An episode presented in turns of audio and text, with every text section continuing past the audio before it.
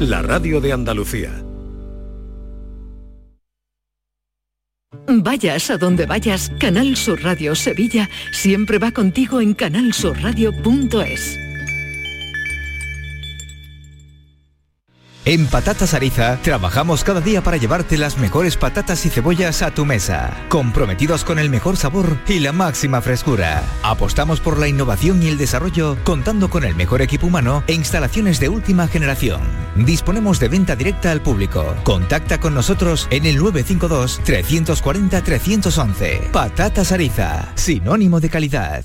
Chano, no veas qué miedo cada vez que me llega la factura de la luz. ¡Tequilla! Con Hogar Solar ahorras tanto que eso ya no da yuyu. ¿Hogar Solar? ¡Claro! No como mi cuñado Alfonso que riega todos los días una lámpara creyendo que le va a crecer una planta fotovoltaica. Anda, apunta 955 31 80 80. Hogar Solar, la luz que te ayuda a ahorrar.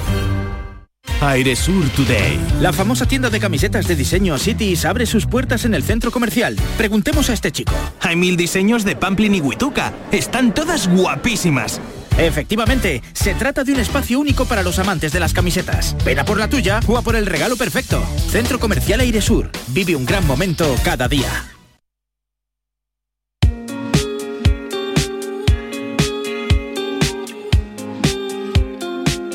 Esta es La Mañana de Andalucía con Jesús Vigorra. Canal Sur Radio.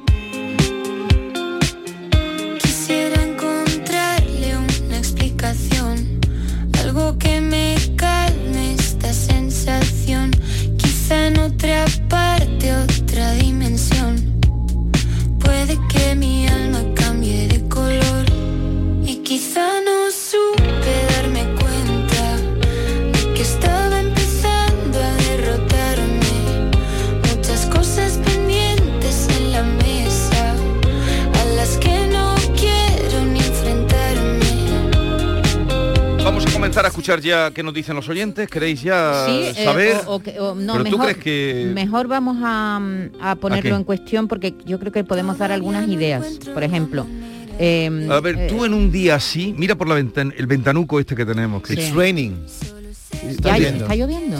Bueno, está lloviendo, está gris. Está el cielo plomizo. Sí, Mira por la ventana. sí. Qué bonito, me encantan los días nublados. Pero ¿cómo que? Ah, el día nublado, pues dice Sí. el paisaje es bastante No, chungo. no, el día los días nublados te gustan, más que los de sol. Más que los de sol, sol, sol fuerte. El sí. fin de va a ser soleado, ¿eh? Por lo menos eso. Sí. Hombre, no me gusta que esté todo el tiempo eh, nublado. Los días así te ponen melancólica, te dan ganas No, de me, me ponen quedarte alegre, en casa. me ponen alegre, me estoy contenta hoy. Tienes por- marcha. Sí, sí, sí, me ponen de buen rollo. Yo lo que no soporto es el calor, ese extremo, eso me aplatana. ¿Y a ti? A mí me encantan los días de lluvia y el olor a petricor. Ese olor, ¿eh? Petricor, qué palabra tan, tan a, a alquitrán mojado y a tierra mojada que entra por la ventana, te pones la copita en tu casa a leer un libro, me- esas son unas ¿Y por qué lo dices? ¿Qué No, porque he a mirado por la ventana y... eh, ¿Qué te produce este, este- Jesús, estás melancólico, ¿qué te pasa hoy? No, no, no, no, estoy eh, divinamente porque he venido a- aquí a, a mi puesto otra vez, que me lo ibais a quitar, lo estabais haciendo muy bien. Entonces, eh, el chatín, ten cuidadito, no te ¿eh? me que habían dicho que podía descansar, pero digo, no, no, no, no, no, voy allí, voy allí. Venga, mueven la silla. vamos al tema. que no me fío de vosotros, no me fío de vosotros. No te fíes, no te fíes. Bueno, ya lo hemos dicho, no queremos ser maniqueos, pero el mundo se divide entre los que tiran o los que guardan. La excusa de los que tiran es que no podemos acumular hasta el infinito objetos que ya no nos son útiles. Y la frase típica de los que guardan es... ¿cuál Por si frase? acaso, ¿no? Por si acaso, no lo tiro por si acaso. Cuando decimos tirar, también nos estamos refiriendo a, a reciclar, a donar, ¿no? No necesariamente tirarlo todo a la basura. Desde hace unos años Internet se ha llenado de gurús del orden que nos animan a ser des- desprendidos y nos dan claves para no acumular. Pero también es verdad que da mucha alegría, Jesús, cuando el que guarda aparece, por ejemplo, con una llave Allen en la mano. Una llave Allen que conserva desde que compró la primera cómoda en Ikea y que en ese momento necesitamos y nos salva la vida. Bueno, una llave Allen, una tablita de contrachapado, un trozo de cuerda, los apuntes de bachillerato que aparecen de vez en cuando, el predictor que dio positivo, yo lo tengo guardado, los dientes de leche de los niños, la pulsera del paritorio, también la tengo, un rizo de pelo de una novia, ¿eh? un rizado... ¿Tú lo guardas eso? Un, un sí, color dorado. Las cartas de tu primer novio. Ese sí lo guardo yo, las cartas de mi primer Una novio. goma Milán, de esa que tenía sabor nata, bolígrafo sin tinta. Mordisqueada ya, ¿no? ¿Para La qué quiere uno un, para un bolígrafo sin tinta? ¿Para qué lo quiere uno? Pues se guardan. Pilas gastadas, móviles antiguos, cargadores Eso, antiguos. eso era Manuel de Falla era eh, cuando vayáis a su casita que está allí en... No sé, has ido, al lado No, de no he ido. el Alhambra Palace. eh, la casita de, de Manuel de Falla está llena de enreíto de, Sí, ¿no? Posavasos del papo. Sí, sí. Posavasos del país vi- mm, eh, servilletas, eh, cajitas de cerilla, de, de- bueno, tiene de Hay todo. una compañera aquí preguntando, oye, ¿qué cosas encontré en los cajones? Una letra del Monte de Piedad. Cuando tú tenías una hipoteca del Monte de Piedad, que eso sería el año 85, ¿no? Pues todavía hay gente que la guarda. Así que hoy queremos preguntar. Queremos preguntar qué es lo más raro que guarda en un cajón. Dos preguntas muy fáciles. A ti te gustan que hagamos pocas preguntas. Sí. ¿Qué es lo más raro que se ha encontrado en un cajón? Y si es tirador o guardador. arrepentirás de no saberlo ver Buenos días, mm, grupo. Soy Mari Carmen de Sevilla. Mira, Maite, mm, yo tengo todavía guardado el billete de avión, la primera vez que cogí un avión con mi hijo que tiene puesto Babi. Eso fue en el 79. Desde entonces todavía lo tengo guardado. Las tripitas de, de los dos nietos, tengo tres, pero la de la chica no lo tengo, también la tengo guardada. Y Los hasta hace poco he tenido, fíjate tú, ¿eh? guardado los dientes de mi perro. Porque lo veía y lo guardé. Hasta hace poco lo he tenido. Y yo soy de las que mm, no tiro por si acaso. Porque hay veces que me hace falta cosas. Es más, ayer mismo estuve deshaciendo una maleta que mi nieto se ha cargado la maleta. Y oye, la maleta en sí estaba bien. Pues la tuve que desarmar, lo que es la rueda, el hierro, que me costó la misma vida, pero yo tengo la maleta entera. Bueno, que os vaya bien el día. Igualmente. Ay, ay, Un ay, saludo para todos. Me, Bueno, eso- me han encantado los, huesos, los, dientes, dientes del del perro. perro. Pero es un poco fetiche, ¿no? Guardar los dientes del perro es- ¿no? es, como recordar al perro, y- perro. Y que no se vaya nunca, igual que tener el diente de leche de tu hijo o el ombligo seco, ¿no? Ha dicho la tripita. Sí, ¿no? la Ah, tripita sí. seca, sí, sí. Pues yo lo tiro todo, yo soy de las personas que todo, todo lo tira. No guardo prácticamente nada. Tengo muy poquitas, muy poquitas cosas guardadas que sean algún tipo de recuerdo de- o algo así. Pero lo demás lo tiro todo. De hecho, mi padre, cada vez que no encuentra algo, siempre me dice, la gordita ya la ha tirado, la gordita ya la ha tirado, a ver dónde la ha puesto la gordita. Así que yo lo tiro todo. Buenos días. Hay que dos personas tan distintas, ¿eh? Fíjate, Sí. ¿eh? Lo que pasa es que el tirador no crees que tiene que sentir un poco de remordimiento cuando el que tira, tira, tira, eso tíralo, tíralo. Sí, y yo, después. soy, yo que soy tiradora, reconozco que muchas veces me arrepiento de cosas que he tirado y las echo de menos. Sí, porque después alguien pregunta y dice, oye, ¿dónde estaba Sí, eso? sí, y tú te yo- callas y, yo me callo. cabeza. Sí, sí, digo, ay, lo tiré, lo tiré, sí, sí. Buenos días a todos. Yo soy de las que guardo. Yo tengo guardado, creo que mi, el primer apunte que hice en mi carrera, creo que lo tengo guardado. Y también creo ve a nivel de libros si, si Jesús dice que tiene la mesa desde cuando lo contrataron en Canal Sur, yo creo que puede que así así. ¿eh? No le gano, pero casi, casi, casi. Pues tengo la mesa también súper desordenada y tengo, y tengo apuntes de todos colores. Así que más o menos.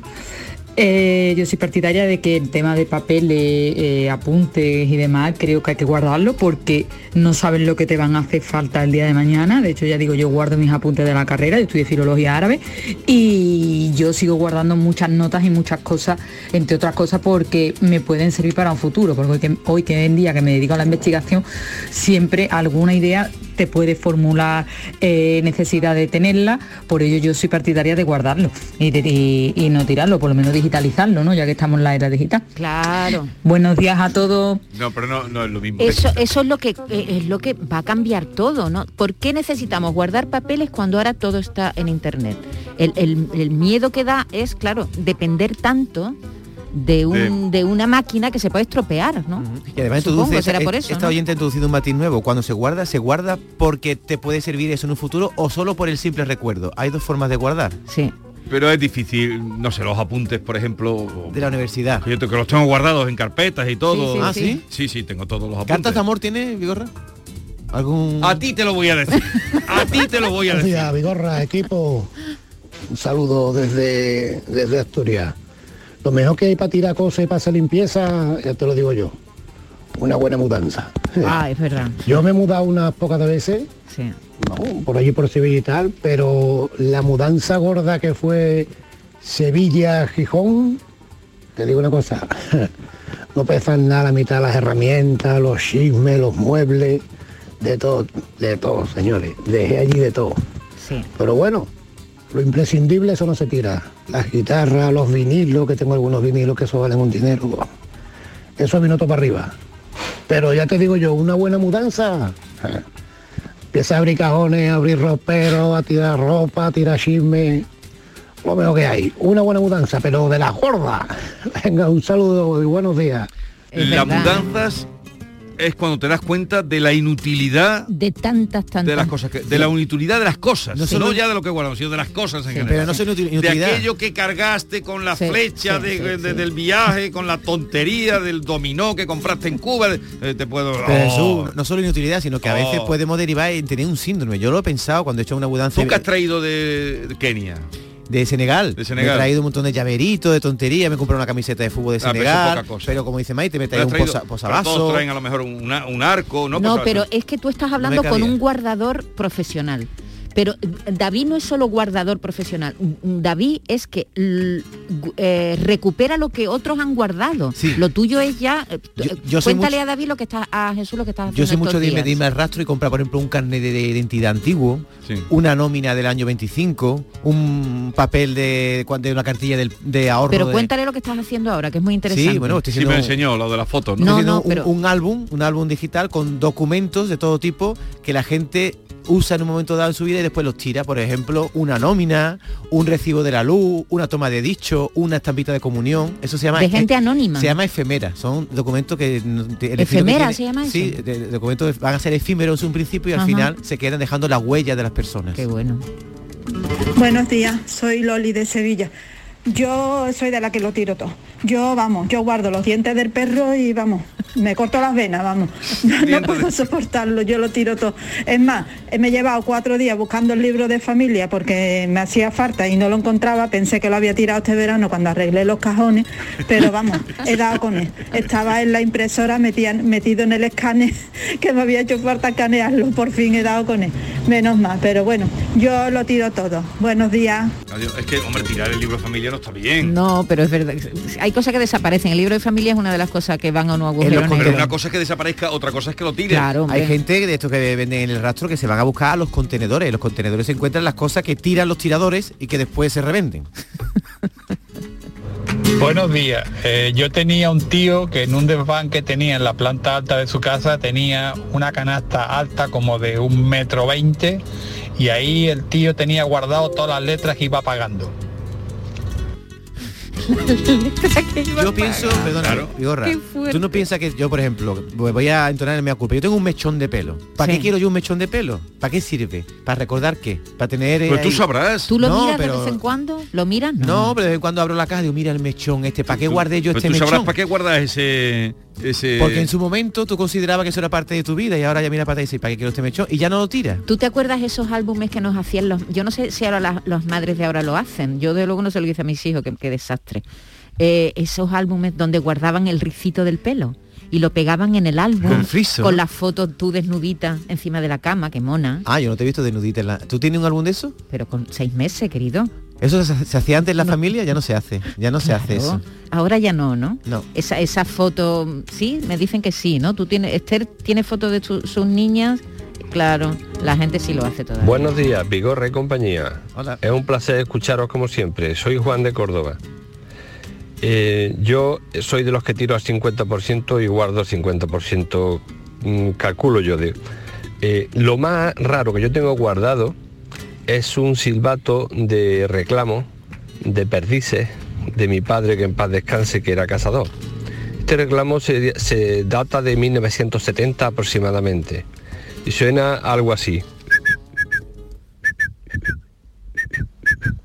Saludos. Adiós.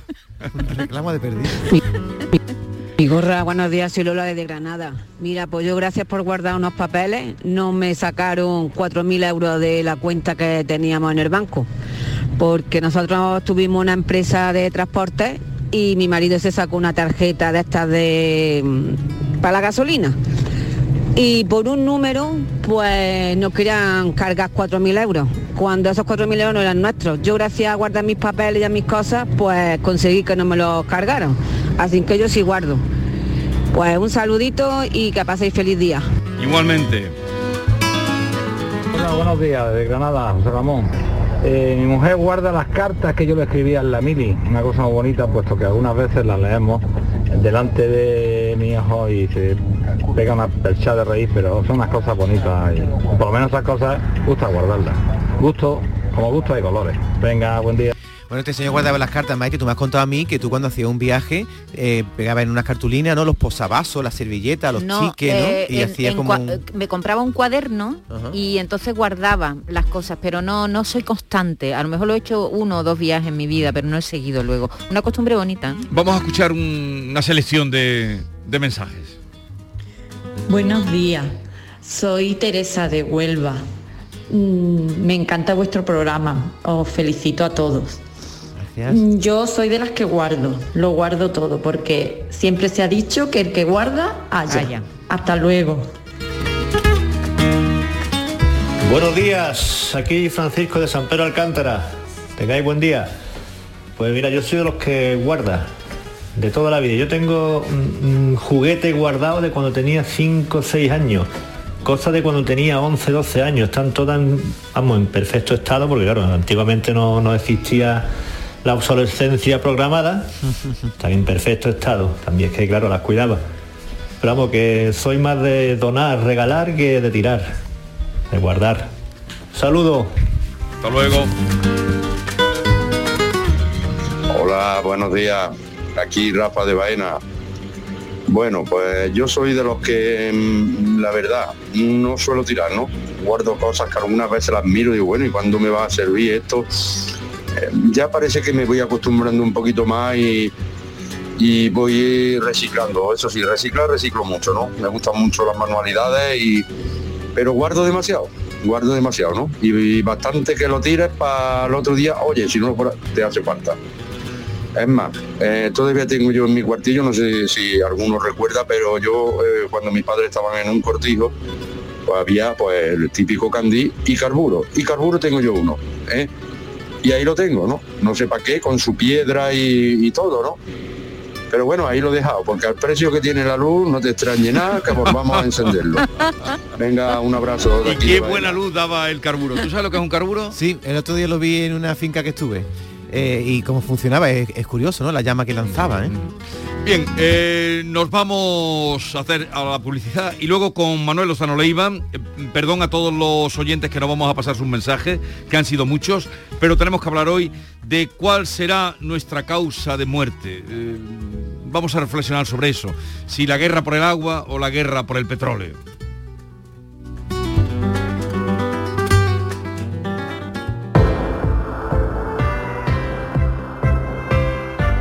Si tu problema es que no puedes dormir, Descansa en casa te lo pone pero que muy fácil. Ha preparado para ti una gran oferta en colchones. Cambia de colchón, te encontrarás descuentos increíbles. Compra, compra tu nuevo colchón de matrimonio hecho a medida, a tu gusto, según tu peso, tu edad y tu actividad física, con tejido Fresh Reds para estabilizar tu temperatura corporal mientras estás dormidito. Te lo encuentras con un 50% de descuento. Sí, sí, has oído muy bien, un 50% de descuento.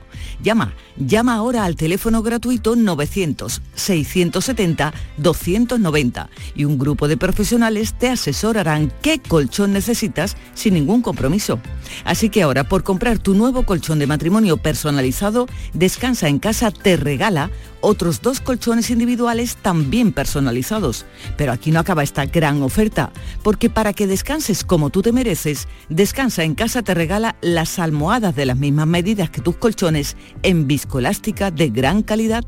Además, si eres una de las 50 primeras llamadas, te regalan un aspirador inalámbrico ciclónico de gran autonomía con batería de litio.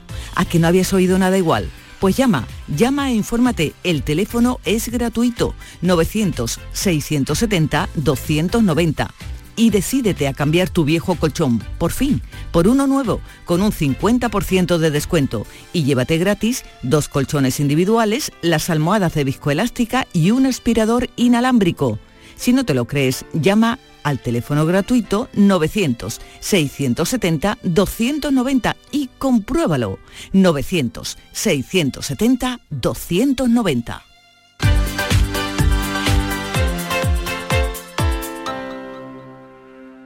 92 Asamblea del Club de Oro de la Mesa Andaluza. Días 3 y 4 de abril en el restaurante Jardines Las Conchas, en la ciudad de Baza, Granada. El Club de Oro de la Mesa Andaluza es una de las más importantes asociaciones de restaurantes en Andalucía. Un colectivo con 24 de los mejores establecimientos andaluces de sobrado prestigio, repartidos por las ocho provincias. Informes en comarrestaurantes.com. ¡Viva el Rasque Diem! ¿El rasque diem? ¿Querrás decir el carpe diem? Eso era antes. Ahora lo que se lleva es el Rasque Diem. Así que rasque diem. Rascas de la 11. Desde solo 50 céntimos, vive el momento al máximo y gana hasta un millón de euros al instante. Rasque Diem. Rasca el momento. A todos los que jugáis a la 11, bien jugado. Juega responsablemente y solo si eres mayor de edad. Mediar es alcanzar acuerdos justos, estables y duraderos, porque sabemos que en la vida siempre se presentan problemas. Podemos ayudarte a solucionarlos. Contamos con profesionales de la mediación familiar. Evita un proceso judicial. Da el paso y solicita servicio de mediación familiar. Consejería de Salud y Familias. Junta de Andalucía. Jesús Vigorra, Mariló Maldonado, Yuyu, Rafa Cremades, Domi del Postigo, Pepe da Rosa. Todos están en Canal Sur Radio Sevilla.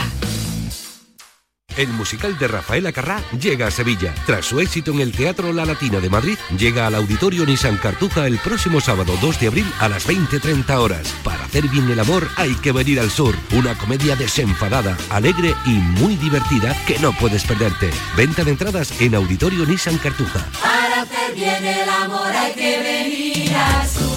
No hay bar que por bien no venga. Y tampoco hay bar sin cubertería, útiles y electrodomésticos de cocina. En Plástico Sur tenemos un nuevo canal de venta para el profesional hostelero. Pregúntanos por nuestro catálogo a precios de ahorro. Nuestro mejor negocio es que nuestros clientes encuentren todo al mejor precio. Nos encontramos en Sevilla, en el Polígono Los Girasoles o en www.plásticosur.com. Plástico Sur, la mayor superficie para empresas y autónomos en Sevilla. El Mediterráneo y el Atlántico son testigos de una encrucijada de culturas, costumbres y gentes. Gastronomía, naturaleza y patrimonio emocionan en Ceuta, una ciudad con personalidad única. Descúbrelo desde 69 euros en tu agencia de viajes de confianza. Servicios turísticos de Ceuta. Ceuta, donde se unen las emociones. Sofía, ¿sabes que el curso que viene empieza el cole de mayores? ¿Estás contenta? Sí, papi, ya soy grande. Del 1 al 31 de marzo está abierto el plazo de escolarización para el curso 2022-2023 de segundo ciclo de educación infantil, primaria, ESO, bachillerato y educación especial. Seguimos avanzando en el compromiso por una educación de calidad. Por eso puedes confiar en la educación de Andalucía. Infórmate en el portal de la escolarización y en la APP y Escolariza, Junta de Andalucía.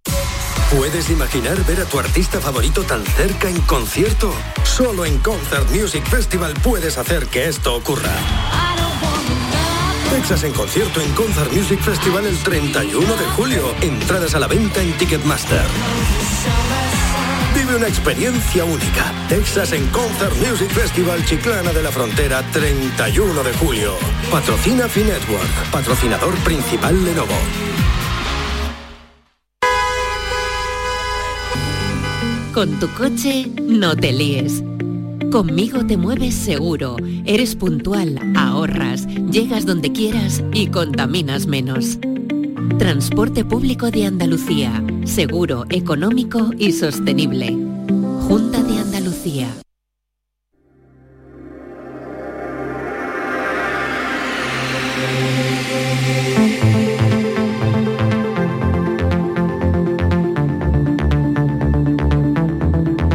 Andaluciencia, con Manuel Lozano Leiva.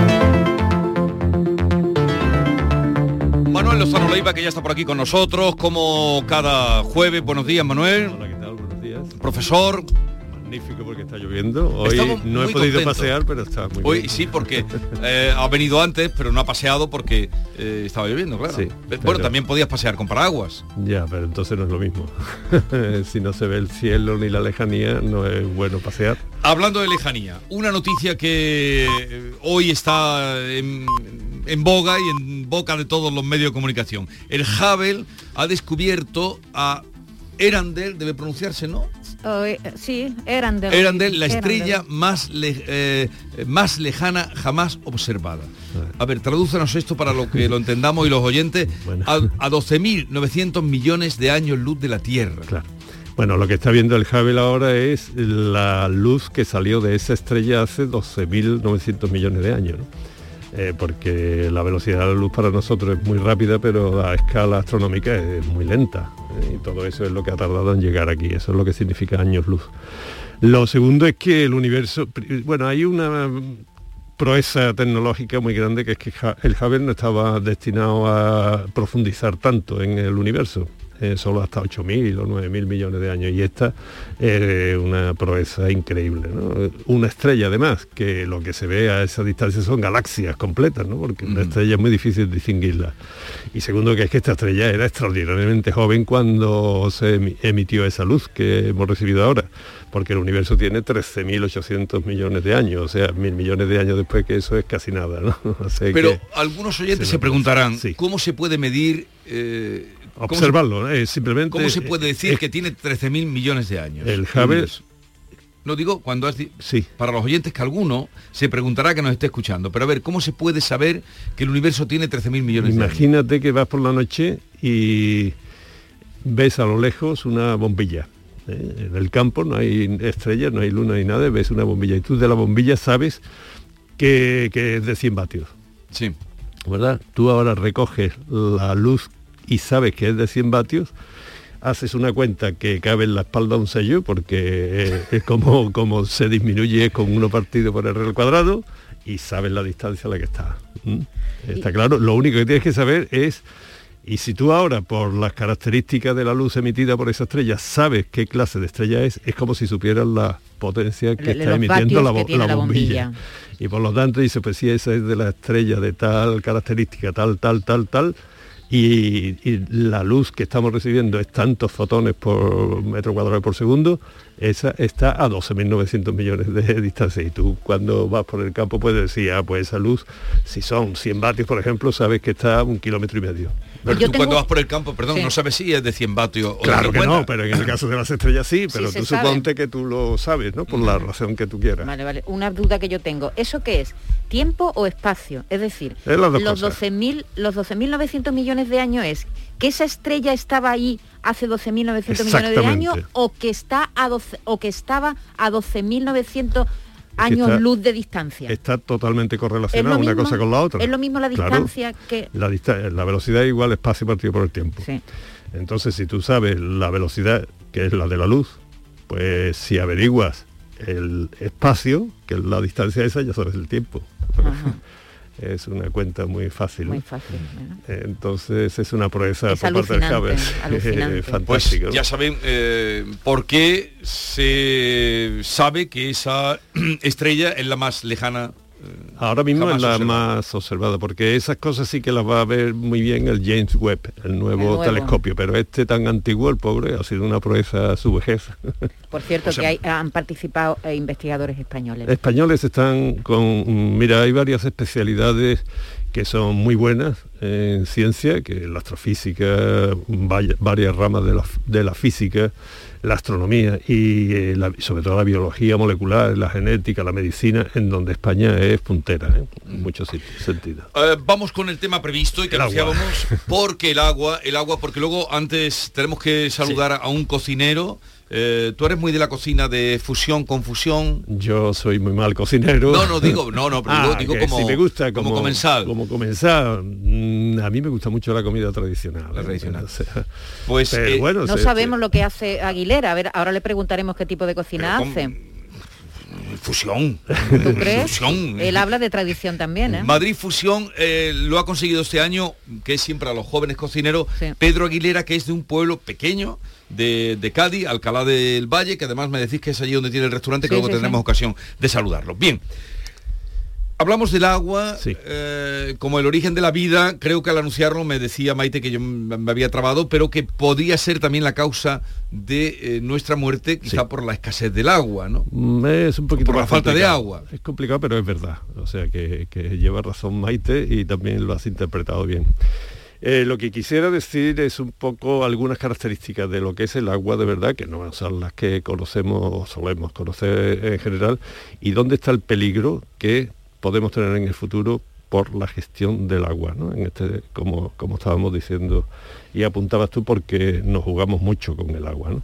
En primer lugar, bueno, el agua. El agua eh, es así que es extraterrestre, porque nos vino, como ya os dije, ¿no? cuando se estaba formando la Tierra, por una lluvia de cometas desde el, espacio interior, que fue lo que llenó los mares. Ahora bien, eh, el agua tiene unas propiedades muy, muy, muy buenas. ¿no? Por ejemplo, fijaros, una que no sabe la gente muy bien es que tiene un pico de densidad, la máxima densidad, la, densidad del agua es un gramo por centímetro cúbico, ¿no? aproximadamente. Pero resulta que a 4 grados centígrados, o sea, cerca del cero, tiene una densidad máxima, un poquito más. ¿Qué significa esto para la vida? Cosas que no se suele saber. Pues que cuando el agua interior de los lagos o de los mares interiores se empieza a bajar la temperatura en las zonas norte, eh, no se congela inmediatamente, sino que en cuanto llega a 4 grados, se hunde, porque al ser más densa pesa más. Y aflora la que está más caliente.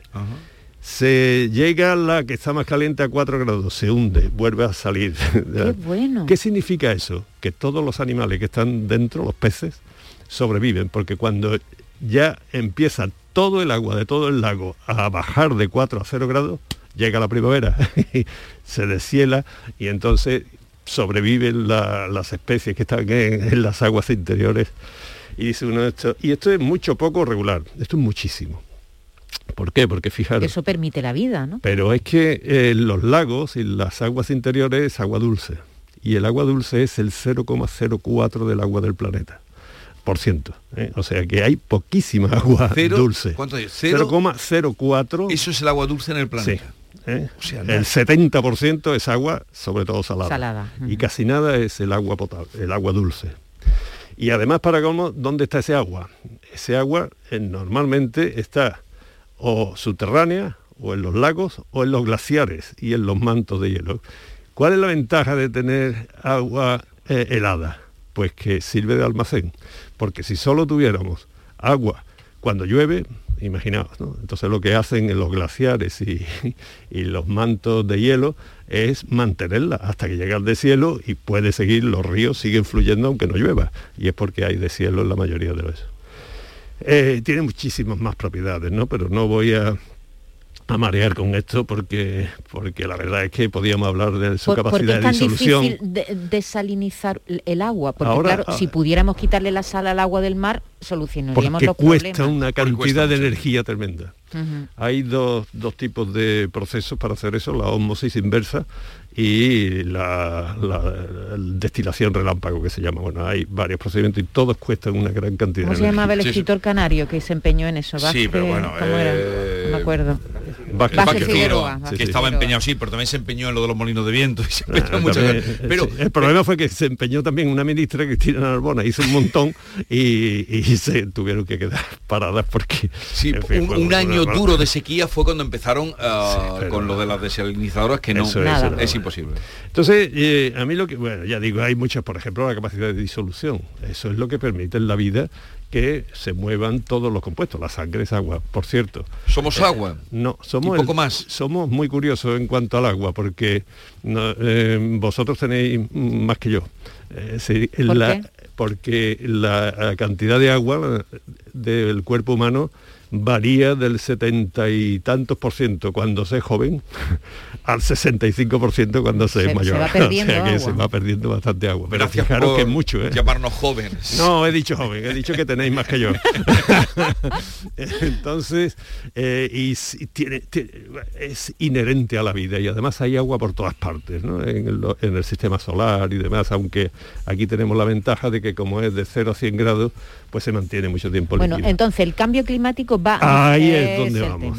Aquí ahora hay un problema y es que por distintas razones, vosotros sabéis, si miráis el mapa mundi, ha habido unas concentraciones urbanas tremendas a lo largo del mar y normalmente en la desembocadura de los ríos. Y eso ha sido así siempre, porque las cuatro culturas fluviales fueron la egipcia eh, con el Nilo, Mesopotamia, Tigris y Éufrates, el Indo, que acogió toda la India, y el amarillo y el celeste, que fueron para la China, ¿no? y todas en África y todas mm. más. ¿no? Hoy día pues tenemos unas concentraciones urbanas en desembocaduras de río y en el mar que son tremendas. Además, pasa otra cosa. El agua que hay en la tierra es constante. ¿eh? Ni se va ni se viene. Hay un ciclo y siempre es la misma cantidad de agua. ¿Está claro? Pero el número de habitantes estamos aumentando mucho más. El 70% del agua potable se va para la agricultura, el veintitantos por ciento para la industria, para refrigeración y todo eso de muchos procesos industriales y como disolvente y demás para consumo humano y doméstico hay muy poco. Muy pocos. ¿eh? Tengo los números por aquí, pero es como un 4 mucho menos. Menos todavía. Cuando hablamos con el de la Confederación Hidrográfica de Guadalquivir, que nos dijo que era pues, muy poco apenas. Pues entonces llevaba razón él si dijo algo, algún número, pero es muy poco. No, pero puede ser que. Pero era muy poco en comparación con lo que. Poquísimo. Bueno, eh, en resumen lo que quería decir es que eh, nosotros estamos aumentando la población, tenemos más exigencias y fijaros que dicen muchas veces que eh, las guerras del futuro no van a ser ni por el petróleo ni por el gas, sino por el agua. Esto no es así. No es así, porque ya se ha demostrado además. Fijaros, por ejemplo, el río Jordán. El río Jordán eh, atraviesa Palestina, Líbano, mm, Israel y Siria, creo. Llevan en guerra no sé cuantísimos años. Ninguno ha osado tocar el agua del río Jordán. ¿Eh?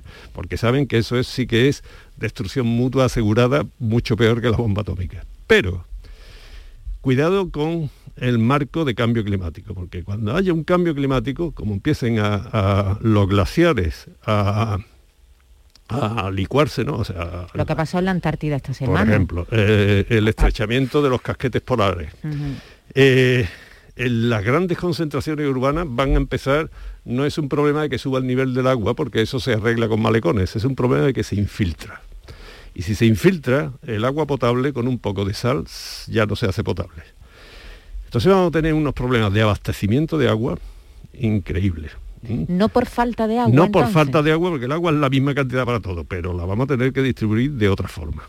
Y vamos a tener a los que ahora... Que, se puede salinizar las aguas dulces, ¿eso quieres decir? Claro, en cuanto hay infiltración, tú pones el malecón y evitas que se inunde la tierra, pero que se inunden las casas, pero por posiblemente, pero debajo de la infiltración, entonces tú tienes que traer agua desde mucho más lejos. Eso cuesta energía, todo cuesta energía, ¿no? Y eso eh, implica unos movimientos que haya más calor en sitios donde ahora hay frío y que llueva más en un sitio que en otro, eh, implica también unos movimientos tremendos siempre en busca del agua.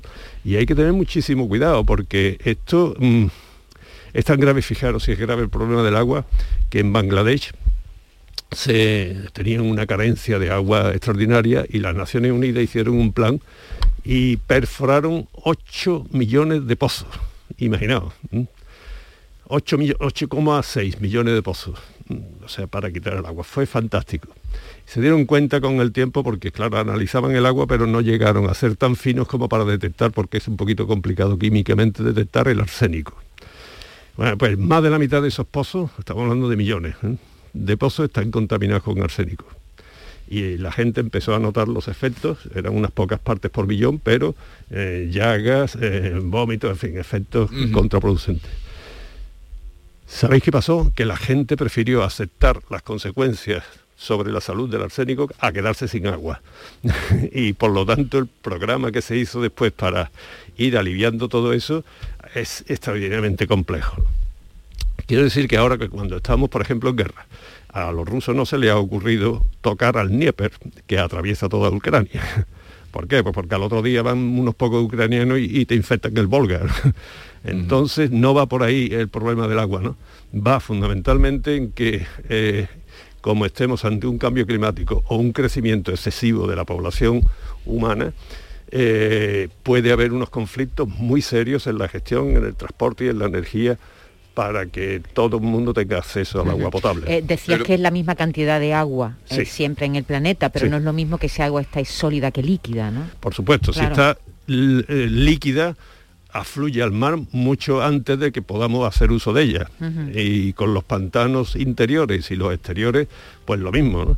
Así que si perdemos el almacenamiento de agua líquida de los glaciares y de los mantos de hielo, eh, y hacemos un uso indebido de las subterráneas, que es también otro depósito que tenemos ahí, pues nos podemos ver que tenemos agua potable durante unos meses al año, pero no todo el año. Bueno, también eh, en las causas se habla de los grandes movimientos migratorios que van a ser por el agua.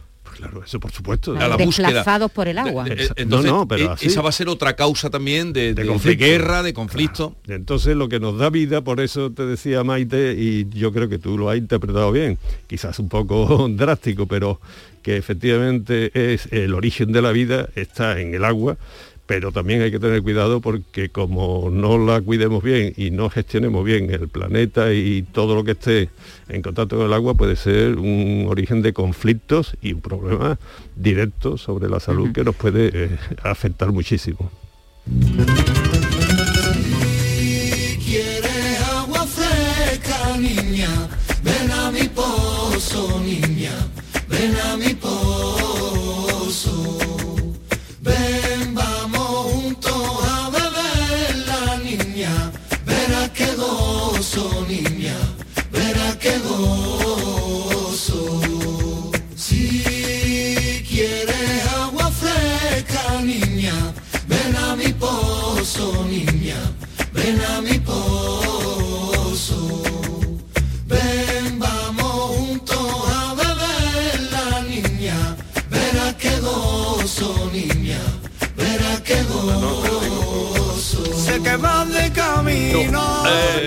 El agua, la importancia del agua. Eh, mm, quédate que vas, te voy a presentar al cocinero, vas a oír al cocinero revelación por si alguna vez vas por Alcalá del Valle. Del Valle. ¿Has ido por allí alguna vez? No, cerca por esa zona de la Sierra de Cádiz que me parece fantástica. Mm. vale, pues ah, hemos dado con él, con el cocinero. Vale, pues enseguida estamos con él.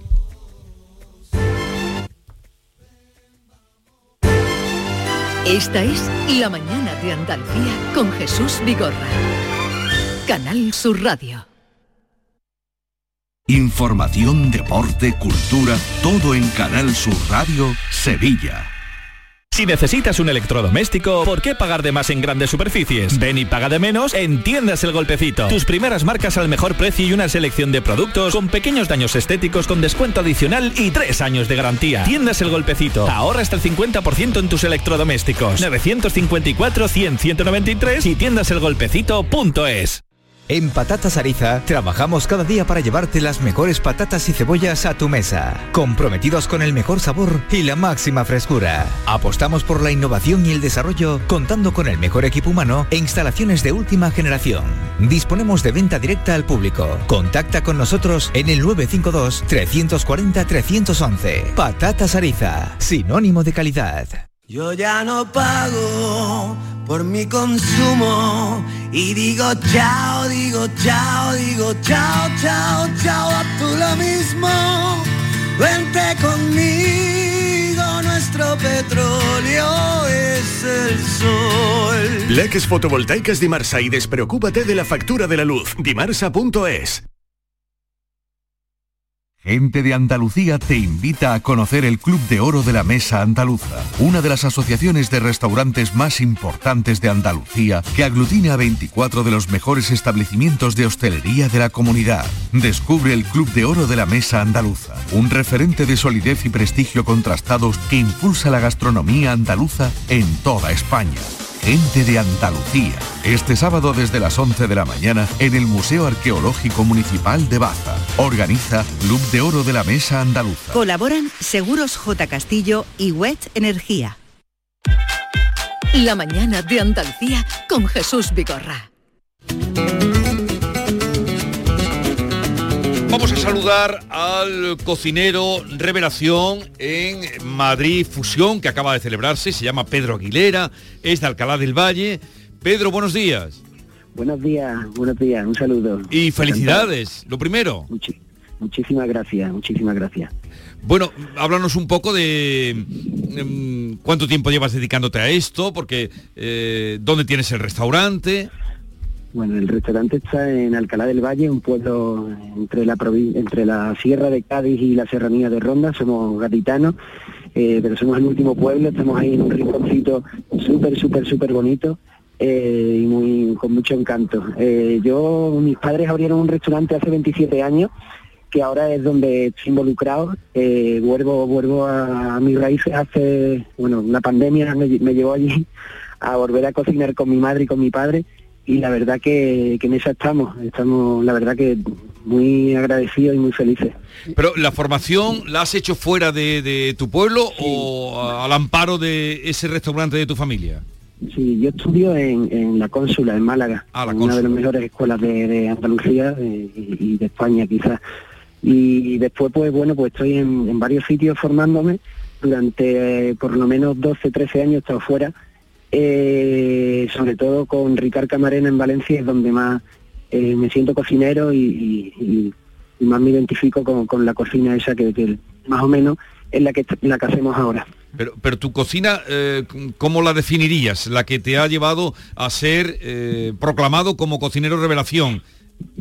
Bueno, eh, hay mucho que la define. Bueno, yo, yo defino mi cocina como una cocina quizás un poco salvaje, eh, recuperando el, territorio que tenemos, eh, los productos nuestros, de, solamente alrededor del mesón y quizás pues puede ser salvaje, muy vegetal, súper vegetal, porque creo que es el producto mm, que nosotros tenemos más cercano y tenemos que poner en valor.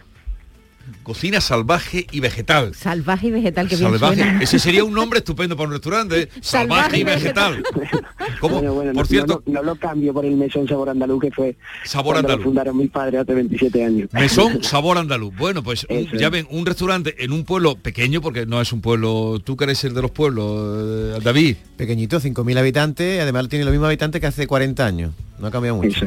Eh, Pedro, la verdad es que la representación andaluza entre los finalistas de, este premio, que es uno de los más esperados en Madrid Fusión, ha, sido impresionante la representación andaluza. Jesús, mira, como finalista han llegado Juan Viu de Barbate, Paco Villar y Sole Torres de Terraolea en Córdoba, en tu tierra, y, Pedro Aguilera, que finalmente se llevó el premio. Había muchas posibilidades de que un andaluz se lo trajera. ¿Qué, hiciste, ¿qué, hiciste ayer eh, allí mm, para que la gente lo catara, lo probara el jurado?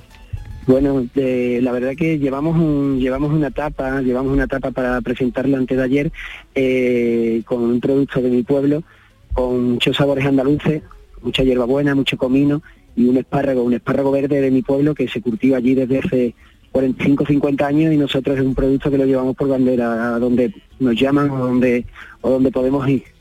Sí. O sea que ha ganado con un espárrago. Bueno, no, se trataba de, la etapa no era no era el, concurso. El, el concurso eh, se, eh, se valora con un jurado de más de 80 personas que van a los restaurantes a comer y, valoran entre ellos cuál es el ganador. Pero pero sí, la verdad es que, bueno, tuve la posibilidad, me dijeron de llevar una etapa y al final pues pues sacando pecho de, de Arcalá y Arcalareña pues llevé el producto, el producto estrella en mi pueblo. Bueno, ¿cuántas reservas tiene el restaurante para este fin de semana? Bueno, este fin de semana también es verdad que estamos en un momento muy bonito en el pueblo, se celebra la Feria del Espárrago y, y sí es verdad que ya lo teníamos lleno de, desde antes de todo esto, pero estamos recibiendo un cariño brutal, eh, un cariño que quizás se nos, se nos esté escapando de las manos y nos da mucho coraje, porque nosotros somos un restaurante muy sencillo, muy familiar que, que lo único que nos dedicamos es dar cariño a la gente que, quiere venir a nuestra casa a comer. Casi todo lo, cuando hablamos con un chef, Jesús, lo, primero que nos dicen es que ellos aprendieron de sus madres, eso lo dicen todo. En tu caso, desde luego, es real porque tú sigues cocinando con tu madre, ¿no, Pedro? Eso es, eso es. Yo sigo cocinando con mi madre y quiero estar mucho tiempo cocinando con mi madre y estar con, la gente que, me quiere porque sí es verdad que, me he dado cuenta de que, de que es muy necesario y de que las cosas llegan cuando uno se siente muy muy feliz porque la cocina es un un, duro oficio eh, que, va mucho con el estado de ánimo de, cada persona y cuando te rodea de, tu familia pues las cosas salen y salen muy bonitas Pues eh, hay, eh, premios que han obtenido, este que, que tú has conseguido ahora, me viene a la cabeza Camila Ferraro, que tiene el Sí. restaurante Su, sobre pro- tabla. su propio eh, mentor también, Camarena también lo ha tenido. Eh, también eh, David Muñoz, Sí, que es ahora mismo Muñoz, también de, los- de los de grandes. más eh, demandados, pero el que quiera probar eh, la cocina de Pedro Aguilera tendrá que ir a Alcalá del Valle, ¿no? De momento no sales de ahí. No, no pienso salir de aquí. No vamos. piensas salir. no pienso salir de aquí. Por ahora no, por ahora no. Van a pasar mucho tiempo.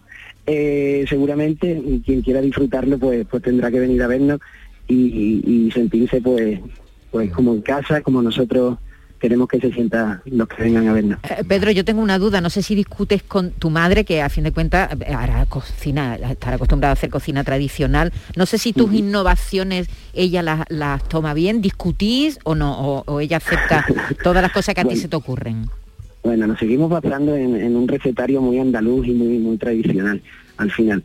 Eh, hacemos una, una cocina, bueno, un poco de... A mí no me gustan las etiquetas, por llamarla vanguardia, pero sí es verdad que, siguiendo mucho las bases y, ahí pues mi madre sí es verdad que me ayuda mucho con, con, ese, con esos aspectos y con esa, con esa cocina tradicional que tiene ella en, en su bolsillo, vamos. Y eh, además del espárrago, ¿cuál es el plato más demandado en, en tu casa? Yo veo aquí la foto, perdona, unas alcachofas con jamón con muy buena pinta. Bueno, pues y una ya- lechuga a la brasa con Eso, también unas alcachofas con jamón. ¿A ¿Te gustan las puerros alcachofas a ti? Sí, sí, eh, mucho, Manolo? buena. mucho, mucho. Mucha verdura Pues estoy viendo, sí. habrá que ir- puerro, puerro, pistachos de Alcalá, que bueno, en salsa verde, acelga guisada en jugo de tomate, bueno, la, la carta tiene una pinta extraordinaria. Habrá que ir, eh, sobre todo antes de que empiece a ser tan demandado, porque ya con este, con esta etiqueta, con este premio, desde luego que cambiará la cosa para Pedro Aguilera y para eh, Sabor Andaluz, que es el nombre del mesón. Enhorabuena, eh, un abrazo de tu prima que está entre nuestro equipo.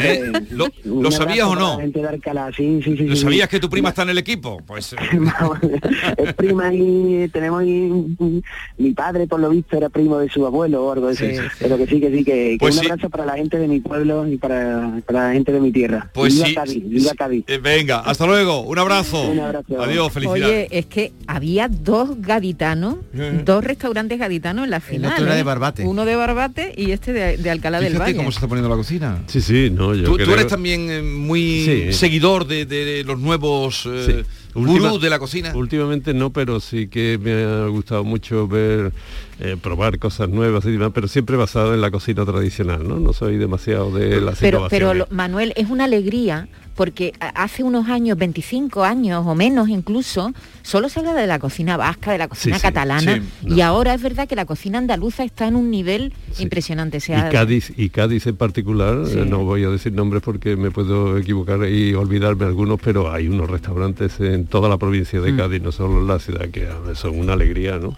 Pero por los platos que has leído de la carta, Sí. eh, demuestra que hay eso. mm, Hay mucha innovación. eh, y- innovación, pero también eh, porque Producto. Alcachofas son alcachofas. Claro, producto, puerros son producto bueno, producto bueno. Es- eh, Sí. Mira, hay un, hay una migas de pan, por ejemplo, con huevo y pimiento frito. Eso es uno de los platos. Eso hay que saberlo hacer. ¿eh? Eso hay que saberlo así, pero que son cosas sencillas, Sí, sí. ¿sale? Un puerro templado con atún rojo, eso, mmm, qué rico. Eh, lechuga a la brasa con anchoa y queso de oveja payoya. Oh, Merluza guisada en salsa verde con acelga. Mm, qué Mm, rico. qué rico. El- el- no, la- la- un chivo malagueño. Los Vaya, chivitos eso- tampoco eso- están. esos dan pena, a mí no me gusta ¿No te eso. gustan los chivitos, No, no? porque dan pena. ¿Tú has visto algún Sí. pescado con cara de pena? No, pues... eh, No, en lo que- cambio los animales sí. Es no. verdad que aquí en España nos comemos los chivos muy, muy que los pequeños. pescados, los pescados no tienen cara de pelo. Los, los pescados no te dan pena, ¿no? Un pulpo no te da nunca pena. lo he visto sufrir. No comes carne. ¿Eh? No comes carne. Sí, como claro que como, pero no de, No de- chivito, de ¿no? ternasco y Ni de tampoco chivitos el cordero. No, y lechales y eso no. El, el- el cochinillo segoviano. Nada. Eso de solo se come en España, Jesús. Lo- los lechales solo nos comemos aquí. Eso tú subes el- los No. Pirineos y ya son todos corderos y grandes, no, no Sí, son sí, pequeñitos, y no son que el- bebés. y desde que el buey viejo se, eh, es tan bueno y se ha popularizado tanto, prefiero la, La vaca carne, vieja. La vaca vieja. Entonces, un zorzal, eso ni por mientes, ¿no? no, ¿No lo has probado en tu vida? No, no está prohibido. Eso es está ilegal, tirado. eso es no, ilegal. no, no, no, Eso es no, ile- no. ¿cómo es- cómo? No, Eso es ilegal. No, señorita. Un zorzal tirado con está permitido. ¿Ah, sí? Eh, sí, sí. Y, Mira, y en su tiempo, claro. En mi caso es que... Pero lo que pasa es que desde los de Chernobyl. Ya he dicho alguna vez que mi mujer es alemana y si yo llevo a casa un zorzal, ella tiene cientos de pájaros y los cuida, me parece que el tiro no se lo lleva el zorzal. Se lo yo. lleva tú. Así que mejor que no. ¿Cómo se nota que tú, que tú vienes de un sitio de No, cazadores? pero también eso depende de. Yo no he cazado nunca, ni sé, ni. Pero eso también va en las zonas, hay zonas de caza donde claro. Claro que sí. comer zorzales. Ahora ya no, ahora ya no hay porque. Además yo no soy enemigo de la cacería del todo, he sido cazador porque también seguramente porque soy muy amigo de Miguel Delibes, de Miguel Delibes de Castro, eh, el hijo de Miguel. Y él razona también la cacería que, que no soy un acérrimo enemigo. ¿De qué no sabes tú? El otro día te voy a, otro día te voy a contar una anécdota. Ah, hasta luego, Manuel Lozano Leiva. Adiós.